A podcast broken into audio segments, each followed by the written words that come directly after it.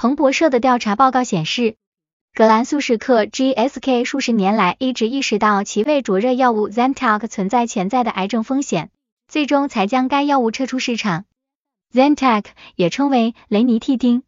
是治疗胃酸反流和胃灼热的最受欢迎的非处方药和处方药之一。根据该报告，格兰素史克在八十年代的动物研究中获得的数据表明，Zantac 可以产生高水平的致癌物质，称为 e n d m a 后来，在二零零零年代初，该公司进行了测试，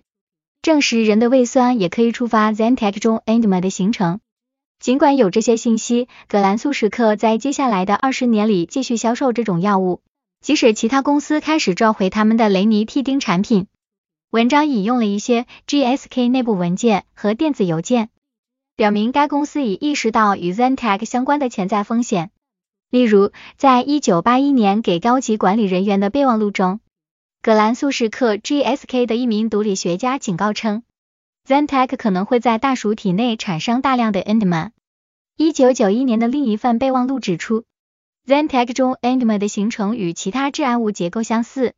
此外，该报告指出，即使在 FDA 要求提供有关该药物潜在癌症风险的更多信息后，葛兰素史克仍继续积极销售 Zantac。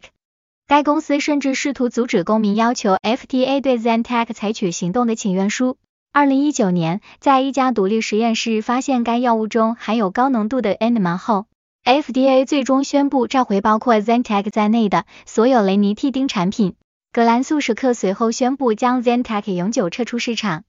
然而，到那时，数百万人已经接触到与该药物相关的潜在癌症风险。彭博社的报告表明，格兰素史克对 Zantac 情况的处理反映了制药行业内一个更广泛的问题，即利润优先于患者安全。报告指出，格兰素史克。